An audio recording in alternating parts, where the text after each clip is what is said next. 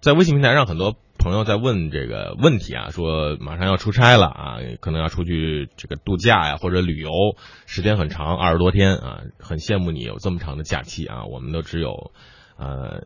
周末都很少能够休息啊！哎呀，咱们也别说的那么惨，好像好像说的中央台老剥削人性似的。其实我们也可以轮休的嘛，对我们就是很一心扑在工作上，让我休息我都不休息，是吧？食堂还管饭。好，这句话我们的领导赶紧听见哈！未来一个月的排班都将给大卫啊！大卫呃，这个导播把这段掐了。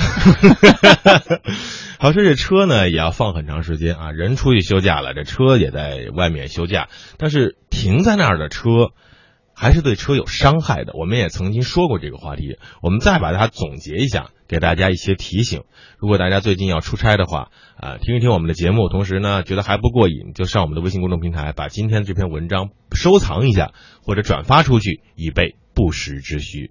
嗯，好，今天说到的是车啊，不能一直放着。嗯，就像很多东西一样啊，总觉得舍不得穿它，舍不得用它。嗯，其实放也能放坏哈。嗯，呃，车就是这样。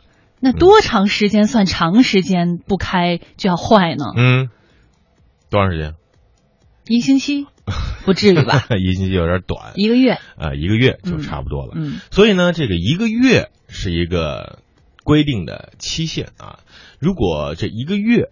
超过了，那就要很多问题就出来了。当然呢，这个也不是说绝对的啊。如果是一个月以内，呃，车龄比较大呀，车况本身就不好，嗯，这些也会出现问题。我们就是以一般情况啊，跑了两三万公里的车，呃，三年以内的车为这个例子啊，一个月以上要注意这些问题。首先把车分为放在。车啊，车外面和车里面两块来说，这看啊停哪儿还不一样哈。嗯，如果说确认一个月都不开车，那最好啊把车停在地库里面哈，能遮风能挡雨。嗯，我见着过有的司机有的车主哈特别爱护自己的车，嗯，还给车穿件衣服，嗯，全封闭起来。对，嗯，车衣也是非常有必要的。但是首要的选择，其实对于如果要长时间停车，第一个选择大家脑海当中反映的。我要把车放到地库去，嗯，这是绝对的啊！为什么呢？地库第一个，它能够遮风挡雨；第二个呢，不怕晒，相对干净，而且有专人的值守。最好把车停在这个摄像头的附近啊，让它能够照到你。但是如果啊，咱没这个条件，老旧小区只能停在室外。我该怎么办呢？那就穿上车衣呗，嗯，是吧？嗯，而且呢，还要记得啊，一定呢要避开坡道，还有大树底下，防止漆面被划伤、腐蚀生锈。那特别在意的朋友啊，可以把车洗干净，再打个车蜡，嗯，这样呢，对车漆的保护会更到位。嗯，这种保护呢，会对车辆外观啊有一个很长时间的保护作用。嗯，但是车外面只是一部分。关键还是咱们车内部的设施，最重要的就是电瓶。很多人把车不说说一个月啊，放了三天或者一周，就发现车再打不着了，怎么打都打不着，车只会发出哒哒哒哒的声响，这就是电瓶没有电了。嗯，车停久了，车上你觉得没有开任何的电器，其实它还有电子防盗器，这些设备会不断的消耗电能，导致电瓶亏电。时间长了，导致无法把车打着。哎，这事儿我遇着过。嗯，就是有几天没开啊，当然这个可能之前这个电瓶也有点时间也比较长了。嗯，再打的时候就打不着火了，是发出哒哒哒哒的声音。对对对，打对打不着了，然后只能叫救援过来接电。嗯，其实这个这个问题也很好解决哈。嗯，大家如果长时间停车呢，就把说过很多次啊，还提过问题，把电瓶的负极拔掉。这一般人知道吗？这负极在哪儿啊？上面你看，这个上面有一个很明显的加和减号，或者是有一个加号，那另外一边就是减号嘛，减号就是负极嘛，这是很明确的标志，在电瓶上就能看得一清二楚啊。把它的负极拔掉，哎，那有些人问了，我接上去之后就可以了吗？回来时候再使用的时候，当然不行啊。如果你接上去之后呢？一般的车都会有电脑的自检，如果再次把负极接上打着车，会报故障码。有的车呢是开出去几公里之后，故障码会自行消失。如果无法消失的话，去 4S 店消码就可以了，非常的简单。嗯嗯。不过我觉得这还得有专业人士，你自己肯定不敢动手吧？尤其对于女司机来说，你我我我得先找着电瓶在哪儿。这电瓶在哪儿？现在都说不知道哈。电电瓶啊，电瓶在这个座位底下。我觉得十个有九个女女司机一定不知道电瓶在哪儿。对对对对对吧？啊，电瓶找着了，还得找着那正负极在哪儿，这难度太大了，不行，不能干。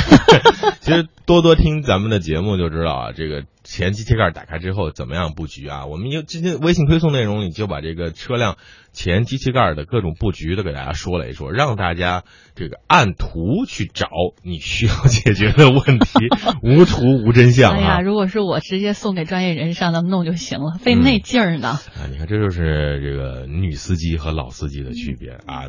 可能男男性司机都喜欢自己动手，那也未必，不是所有男性都喜欢。我绝对相信，不是所有男性都喜欢。好吧，呃晚上去撸串再慢慢说。好，再来下一个是什么呢？就是很关键的轮胎。嗯，长时间不开车啊，这个轮胎肯定会加速的老化，呃，严重的亏气。这是为什么呢？因为呃，你你觉得这个轮胎呢放在那儿也不会有问题，但是车辆的重量啊，一般的车在一点二吨到一点七吨之间啊，更高的车就不说了。基本上它所有的重量就平均分配在四辆呃四个轮胎上面。如果你的某一只轮胎缺气，或者你停在不平的路面上，你的那一只轮胎将会承受车辆的绝大部分的重量，这个时候就会让车胎和轮毂变形。我们该怎么解决呢？嗯，就是应该提前啊，嗯把这个轮胎气压冲到车辆标注的最大气压值，嗯来延长和增强轮胎承受压力的时间和能力。嗯又一个前提，嗯。轮胎胎压值的标志在哪儿啊？哎，这个你在我们的微信公众平台文章后面留言啊，大文、大为和雅文就会告诉你这个轮胎胎压值的标志在哪。其实这个目的就是让你有这样一个概念啊，这个轮胎胎压值，你想方设法去得到它，你才会啊记得住它。我我们直接告诉你，你也记不住啊。